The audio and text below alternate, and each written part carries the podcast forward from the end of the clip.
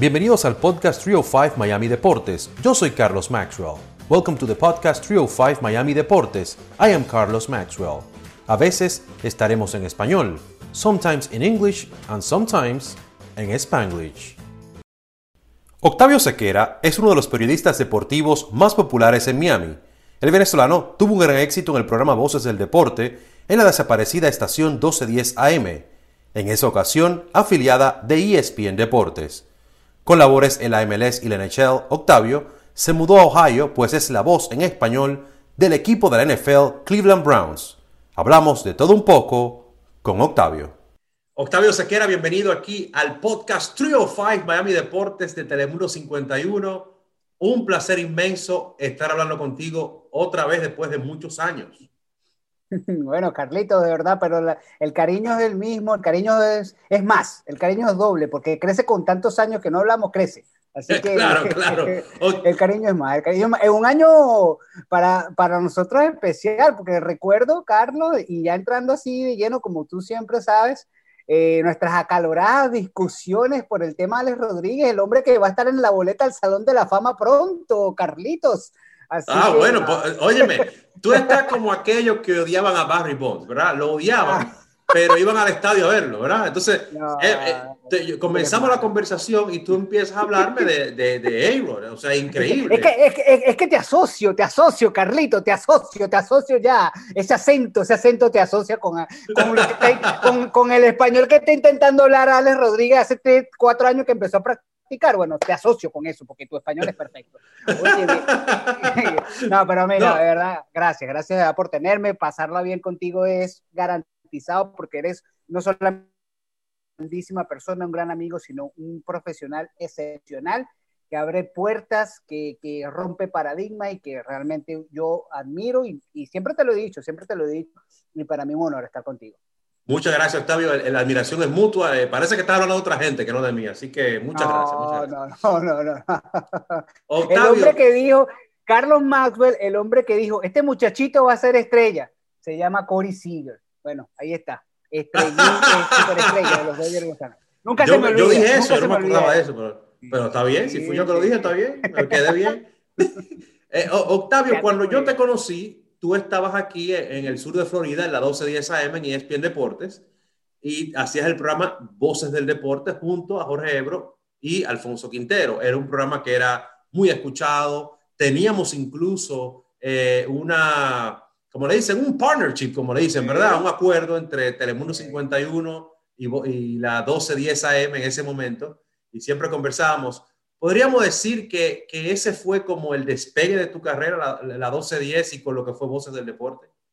Definitivamente, Carlos, porque fue una grandísima bendición compartir cinco años con Jorge Ebro, una referencia al periodismo hispano en la ciudad de Miami, con Alfonso Quintero, que es un hombre que eh, cubrió cuatro copas del mundo, y aprender de esos dos caballotes, como uno lo conoce en el argot, fue, fue determinante, fue increíble porque eh, fue la ciudad de Miami donde yo pude comenzar a desarrollar mi carrera brevemente. Antes tuve unas participaciones eh, como corresponsal de deportes para ciertas productoras independientes en Venezuela, donde yo mandaba material, hacía cobertura. De hecho, fui a Juegos de Estrellas, Clásico Mundial 2009, pero no fue sino hasta ese año 2012, justamente mayo del 2012, cuando realmente pude desarrollar, gracias a Dios, la carrera cinco, seis años allá en el sur de Florida, en Miami, y, y sí, esos años donde inclusive teníamos esa, ese partnership allí con Telemundo fue impresionante. Tenerte con nosotros los viernes, eh, en, no solamente en Voces del Deporte, sino también tenerte en Café ESPN, un programa, un programa que yo también producía con eh, Joe Puyar y Alberto, el Beto Ferreiro. Tenerte a ti también allí fue, fue... Yo creo que, Carlos, más allá de, de una carrera individual, creo que fue una carrera grupal. Creo que muchos de nosotros pudimos eh, tener ese, este episodio de, de, integrar un medio como la radio, la televisión, en cosas importantes, en darle una voz al fanático, en crear identidad, en romper también con ese falso mito de que el periodista no tiene sentimientos, de que el periodista, no, no, no, o sea, el periodista sí tiene un equipo al que sigue, si hay madridistas, hay, hay barcelonistas, coincidió el boom de Cristiano Ronaldo y Lionel Messi en su apogeo en Miami, y de verdad que se hizo una cultura bastante eh, sabrosa en, en, la ciudad de, de, de, mí porque mucha gente apoyó el proyecto, mucha gente nos siguió, eh, en cada evento que hacíamos eh, nos sentíamos parte de familia, Copas ESPN, eh, mucho, fue, fue, fue algo nunca antes visto. Gracias a Dios he podido desarrollar una carrera ahora a nivel de ligas en los últimos cuatro años, pero si pudiera regresar a algún episodio, sería esos días de, de 12-10 porque lo disfruto mucho. Era, era algo que no era trabajo, no, no se sentía que estabas trabajando, sino más bien que la estabas pasando bien con tus amigos. No, y era un toque de queda. Déjame decirte, te, te, voy a hacer una anécdota. Una vez yo estaba manejando, estaba perdido. Estaba buscando, recuerdo, una, una escuela porque iba a hacer un reportaje. Y bueno, bajé el vidrio y le pregunté a un seguridad, a un seguridad de un edificio. Digo, hey, eh, ¿dónde queda tal escuela que estoy buscando? Y me dice, hey, ah, pero tú, yo siempre te digo en Voces del Deporte, la 1210. Y yo, ah, perfecto. No, en serio, era, o sea, el programa de ustedes tenía una audiencia increíble.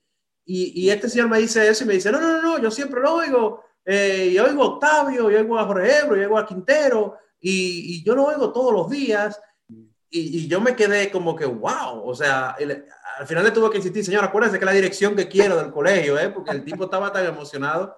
No, no, no, tenía un rating increíble. Y, y bueno, ¿te acuerdas del súbelo, no?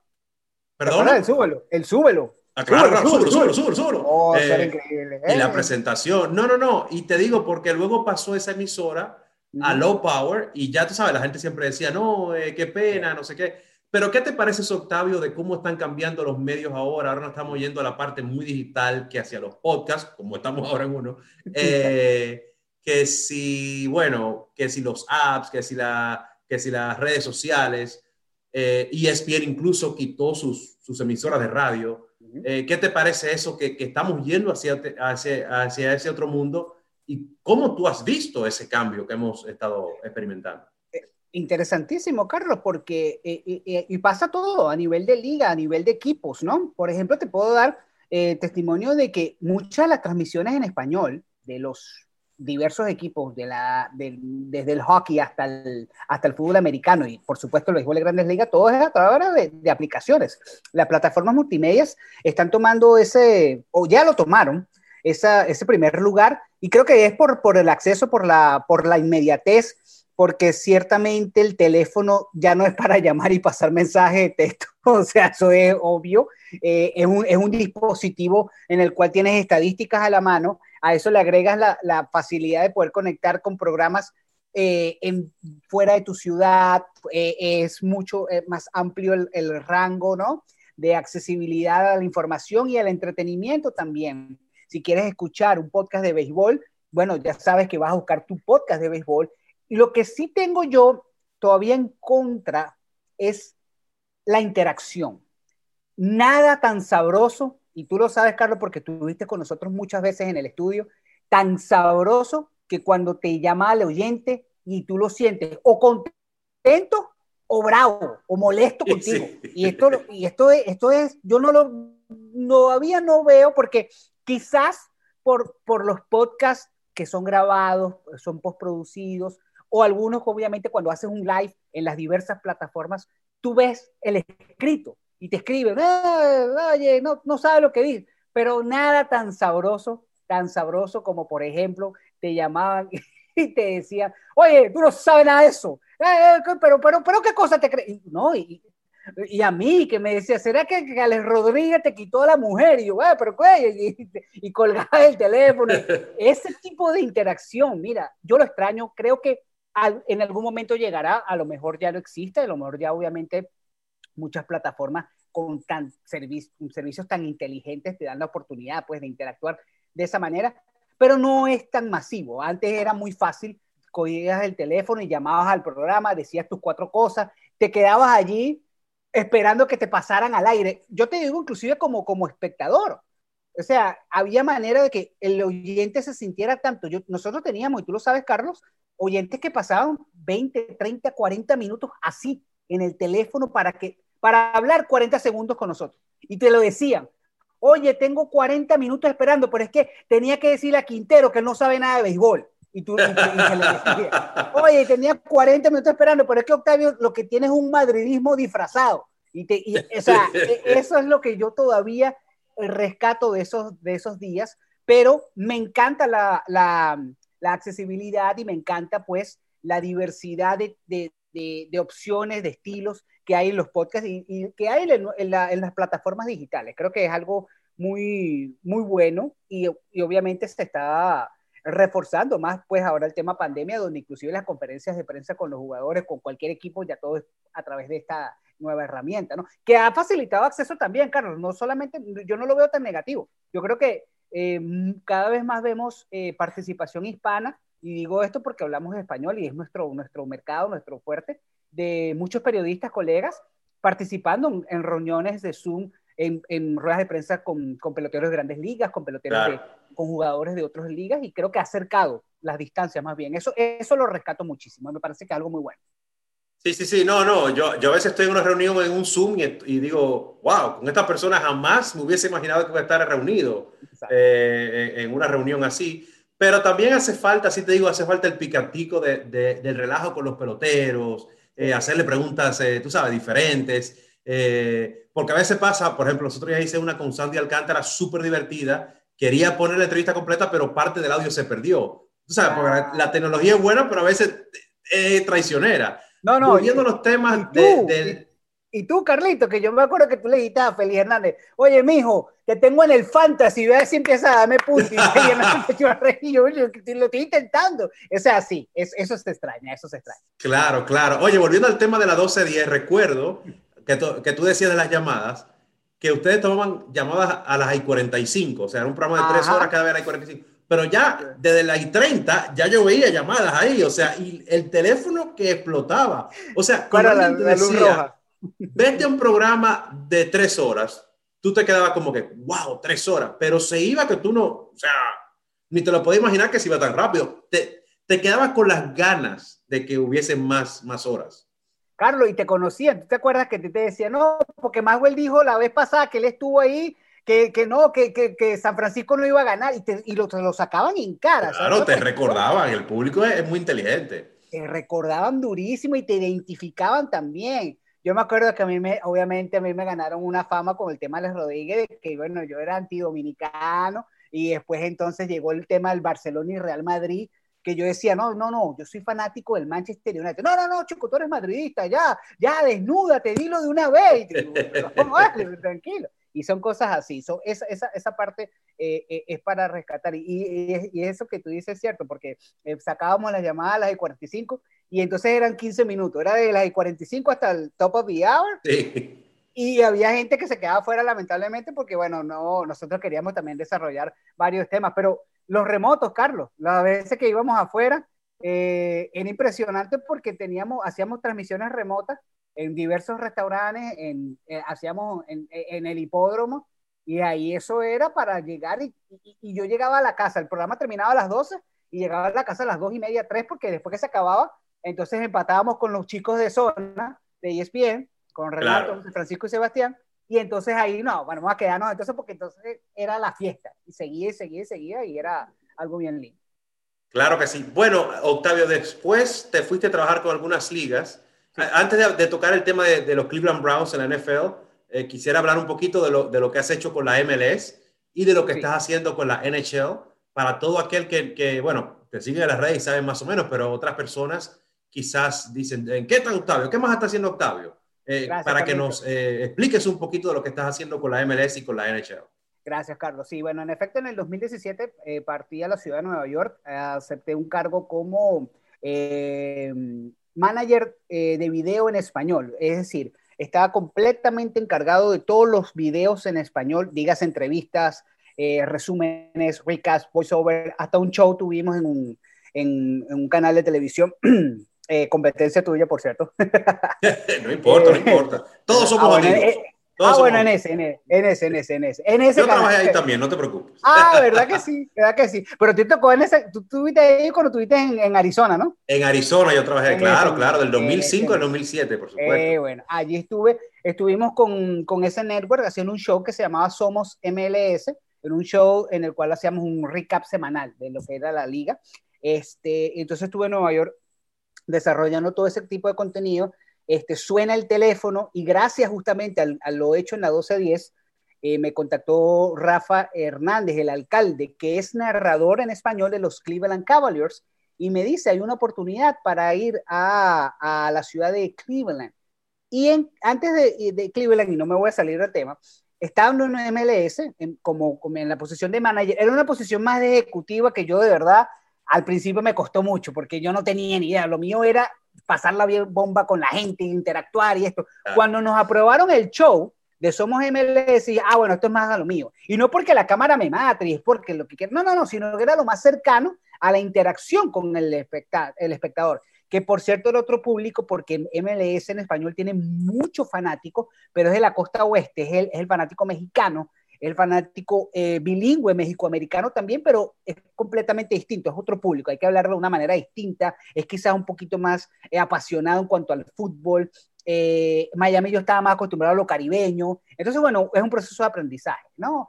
Este, pero lo, lo, asumí y me encantó, verdad, este, y, había mucho tráfico en lo que era redes eh, y, y, la televisión, eh, que nos, nos, ayudó muchísimo a difundir los planes que teníamos en la liga. Pero suena el teléfono y entonces yo me lo planteo y llego a un acuerdo con MLS de que, mira, me voy a mudar a, a Cleveland porque está esta oportunidad y hizo un arreglo en el contrato y afortunadamente puede mantener los dos trabajos. Iba, Carlos, esto es una anécdota muy cómica, porque los primeros tres meses yo tenía que eh, entrenar a quien me iba a sustituir.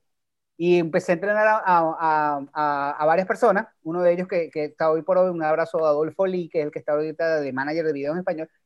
Este, iba, Carlos, tres veces a, no, sí, tres días a la semana los pasaba en Nueva York y los otros cuatro días los pasaba en Cleveland.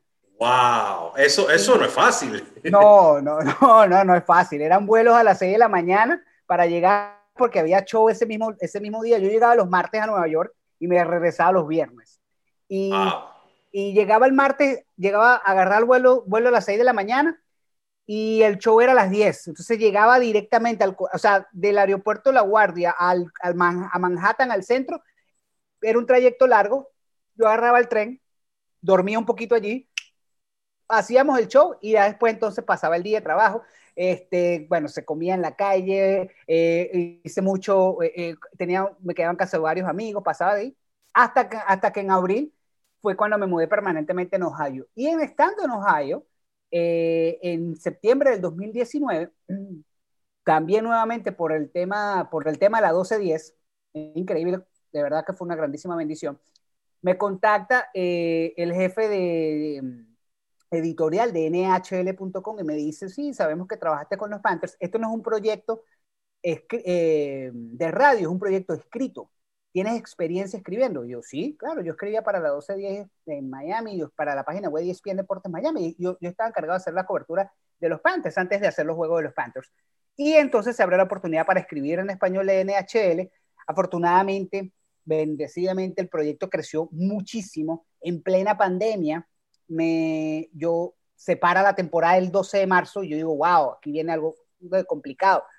Pero bueno, este, tú sabes que yo eh, siempre ah, me invoco el de arriba y papá Dios no lo deja mal a uno. En abril me da la promoción el mismo jefe, en abril del 2020 me dice, mira, queremos hacer la promoción para que seas editor en jefe de la página en español. Y es por hoy donde estoy ahorita. Eh, estamos, estoy básicamente encargado de todo lo que, eh, tú pones nhl.com slash español y todo eso que está ahí es responsabilidad, es responsabilidad mía de controlar el contenido, promoverlo en redes y bueno, poco a poco estamos creciendo, ganando otro público nuevo. Y este público es interesante, Carlos, porque es el público que quiere ver algo distinto. Tiene la concepción de que el hockey es solamente para el americano y es mentira, porque el hockey tiene ocho plataformas en la, en, en la página, tiene ocho idiomas.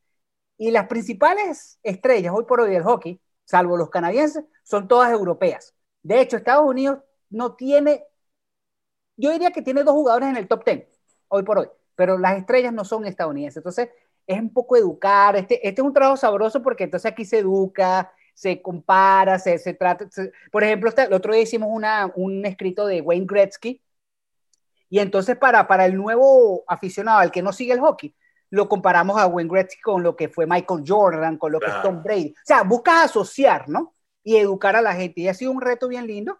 y, y, no por, y a pesar de que no es de la idiosincrasia latina, a mí me encanta porque es como que pisar un terreno nuevo.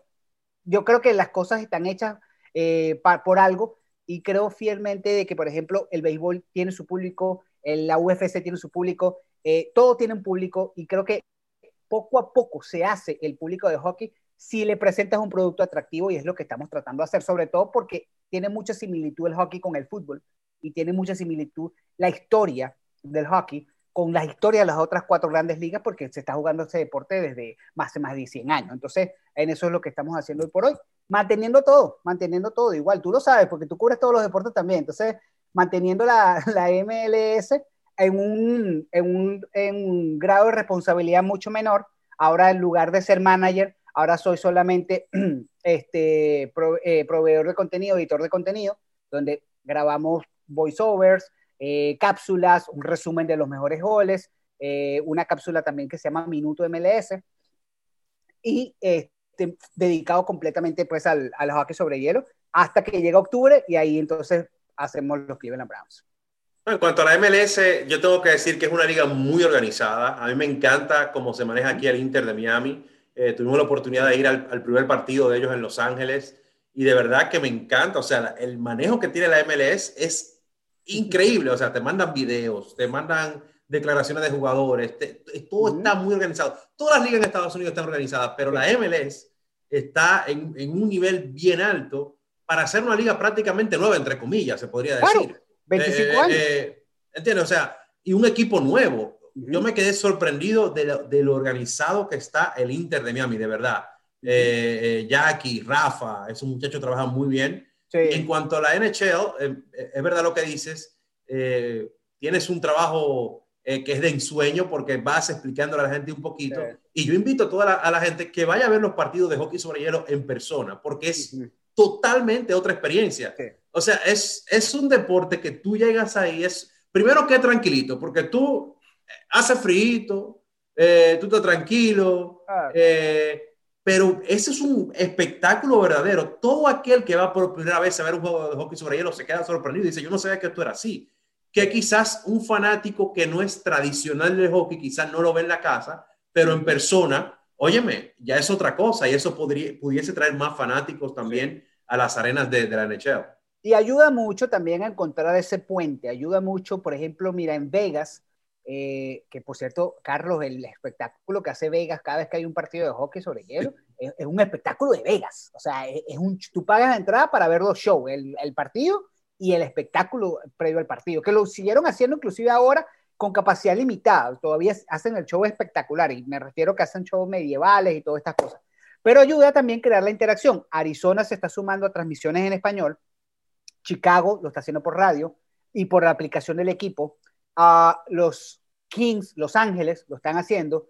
Y yo, yo esperaría que ver a, Nueva York está eh, por retomarlo. Creo que posiblemente, ya, acuérdate también que el tema pandemia afectó la economía de los equipos y esto tiene que ver con un tema de presupuesto, pero este, yo pudiese pensar que Dallas, que llegó a la final el año pasado, Tampa Bay, que es el campeón, y, y, en Florida y en el área de Tampa cada vez hay más bilingües, no quiero decir solamente hispanos, porque es que hay hispanoamericanos, hay, hay muchachos que nacieron acá pero que hablan español en casa, que su papá habla español con sus padres, y sabemos el caso de Florida, que fue el primer equipo en tener transmisiones de hockey en español. Yo creo que eso va a volver, yo creo que honestamente porque la liga está creciendo hacia ese punto. Por decirte una, una historia quizás no tan impactante, pero que, que demuestra un poquito ese crecimiento, la cuenta de Twitter, NHL Español, eh, creció en seis meses de 800 seguidores, ahorita va en seis meses, no, te, te, soy, te soy sincero, casi un año, de 800 seguidores, cuando yo entré en septiembre del 2019, eh, bueno, más de un año, eh, de septiembre del 2019 y ahora está por 3.500. Entonces tú dices, hay un crecimiento, o sea, no había ni mil seguidores y ahora están llegando a los 3.500. Tú dices, bueno, no es mucho para una liga, claro, pero está creciendo y es, el, y es el proceso, ahí se va haciendo camino al andar. Y yo creo que eso ayuda cuando tienes también respaldo de equipos eh, invirtiendo en el mercado hispano. Ahora, Octavio, estás en Cleveland, Ohio, estás en el estado de Ohio y eres la voz en español de los Cleveland Browns. Habla un poquito eh, desde cuándo estás con los Cleveland Browns, cómo ha sido esa experiencia y qué de diferente es trabajar en un equipo de la NFL comparado con trabajar en la radio y trabajar en una liga como la MLS o la NHL? Eh, eh, es bastante distinto porque sobre todo uno que tenía la, la, la escuela de Miami eh, criticona, ¿no? De, cuando el equipo no hace las cosas, tú lo dices al aire, está, y te ganas una cuenta de enemigo, ¿no? Una de las cosas que me dijo Rafa, el alcalde, fue mosca. Aquí lo que no te guste de los Browns, tú lo disfrazas y bueno, y ves cómo le da la vuelta. Porque trabajas por un equipo, o sea, trabajas para el equipo, el equipo obviamente quiere. Hemos visto casos de colegas, tú lo sabes, que han sido despedidos porque se les ha ido la lengua pues, en ese negocio. Y, no es, y no es tapar el sol con un dedo, sino que hay maneras de decir las críticas, hay maneras de, de, de, de darle la vuelta a la, a, tostada. Entonces, eh, al principio me costó, porque yo veía, bueno, ven acá, por ejemplo, nunca me, nunca, nunca, o mi primer año, eh, el quarterback de los Browns era Tyrod Taylor, y era el año en que Baker Mayfield había sido la selección número uno del draft. Y una de las primeras cosas que dije al aire fue, bueno, yo no entiendo cómo Baker Mayfield, que es primera selección del draft, ganó el Heisman, no sea el titular. Y, me pelaron los ojos así como que, cállate, cosas así, cosas así. Y yo decía, bueno, está bien. Coincidencialmente los Browns que venían de esa temporada que no habían ganado ni un solo juego, entra Baker Mayfield en un Thursday Night Football contra los Jets. Eh, y entra Baker Mayfield el titular y ganan el juego, remontan el juego y todo esto. Y entonces nosotros la, la, cabina de nosotros estaba afuera justamente en lo que llaman el Dog Pound, que cualquiera lo invito, busque en Google, busque Dog Pound y es el grupo más, digamos, ruidoso que pueda haber porque estás dentro de la candela, como se dice, ¿no? Estás allí, tienes toda la gente atrás eh, haciendo bulla por el juego. Y bueno, cuando ese señor entró, Baker Mayfield entró a jugar, ese estadio explota. Y entonces eso, esa reacción del fanático que el oyente escucha, porque mucha fanaticada hispana de los Browns en Cleveland hacia el lado oeste, donde está um, cerquita, eh, un, área que llaman, un área que llama Lorraine, mucho puertorriqueño, mucho dominicano. Y obviamente como tiene su vida hecha acá, o, o, o, está haciendo la vida acá, este, se enamora de los equipos locales. Entonces, como es, cuando el oyente escucha esa reacción del fanático que dice, wow, y explota por, por ciertas cosas, entonces te da a ti la libertad de hacer una crítica o te da a ti la libertad de emitir una opinión más directa. Yo recuerdo que esa noche cuando Baker Mayfield lideró esa remontada contra los Jets, yo recuerdo que lo que dije fue, por fin ya era la hora de Baker y no hubo problema. O sea, tú, te das, tú puedes la, más la, porque tienes elementos también de apoyo. Y trabajar en un equipo es eso, o sea, tú sabes que tienes que respetar la línea. Eh, hay muchas cosas, por ejemplo, nosotros viajamos con los, con los Browns, nosotros viajamos en el mismo avión con ellos, este, nos quedamos en los mismos hoteles, este, del, del, del, hotel al estadio, eh, te sientas con los jugadores. Yo recuerdo haber tenido a Miles Garrett sentado al lado mío y de verdad que, o sea, un muchachito, porque tiene una cara de niño, pero es una bestia. Y son 19, 22 añitos que tenía el chamaco y, dices, wow, estos son los atletas. Y, y, tú tienes que mantener, por supuesto, ese código de respeto. Hay muchas cosas en, en el avión que se dicen entre ellos que obviamente tú firmas waivers para no publicar absolutamente nada porque estás parte de ahí. Es como también hay un código de ética, ¿no? Que tú tienes que respetar porque te enteras de muchas cosas que hay internas que para qué vas entonces a, a sacarlas, porque sería una violación también a la, a la, privacidad de ellos. Lo que sí te puedo decir, por ejemplo, es que Odell Beckham Jr. Eh, me habló en español porque quería practicar. Y me, claro, claro. me, me decía, no, mi nombre es OBJ. Entonces yo le digo, ah, sí, está bien. Está bien. Entonces, pero él me dice, pero, pero ¿puedo decir OBJ o tengo que decir OBJ porque soy hombre? Y yo, no, no, no, la J es J, no importa si eres claro. hombre o mujer. O sea, y, y, te crea ese tipo. Jarvis Landry, por ejemplo, su, su novia, la mamá de, su, de sus hijos, eh, es venezolana. Eh, llegó muy chiquita hasta a Miami. Y, y, entonces el tema de la arepa y la comida. Entonces tú, tú tienes esa confianza y vas generando pues esa comunicación, pero tienes que mantener mucho respeto porque, insisto, hay mucho acceso. Y cuando tienes mucho acceso tienes que ser cuidadoso. Claro que sí. Entonces tú, tú prácticamente estás haciendo un tour por Estados Unidos. ¿Qué tiempo te quedas ahí? Cada vez que llega a una ciudad, por ejemplo, un partido que es un domingo, ustedes regularmente que se van un viernes, se van un jueves, te da tiempo a veces conocer otras ciudades porque está, está bien que vas a trabajar, pero también, claro. óyeme, Octavio, tú sabes lo que tú ir a una ciudad y a otra y conocerla, ¿por qué no? O sea, hay que disfrutar un poquito también. Claro, claro, no, no, por ejemplo, una, una de las cosas que nosotros peleamos fue que este, cuando los juegos sean en costa oeste, eh, y si es el domingo el juego, viajar el viernes. Entonces tenemos el sábado libre. Claro, claro. Y, así pasó en Colorado, así pasó en Colorado, fuimos al, al, estadio, obviamente, bueno, el juego fue el, el, viernes, el juego fue el sábado y llegamos allá el jueves, eh, sábado en la tarde, sábado a las 4. Eh, lo sabroso de todo eso es que tú conoces, tienes tiempo, te organizas, pero eh, te das espacio para disfrutar el viaje. Porque tú sabes muy bien, Carlos, tú, y tú has estado en Londres, has estado en todos los Juegos Olímpicos, bueno, tu experiencia en Beijing, tú siempre nos las contabas. Sí, estuve en China, pero estuve cerrado en el módulo y bueno, para salir tenía que pelear y, lograste salir. En estos viajes de fútbol americano, eh, como tú estás concentrado en un partido, tú tienes un día de preparación y yo lo, yo lo acostumbraba a hacerlo el día de viaje.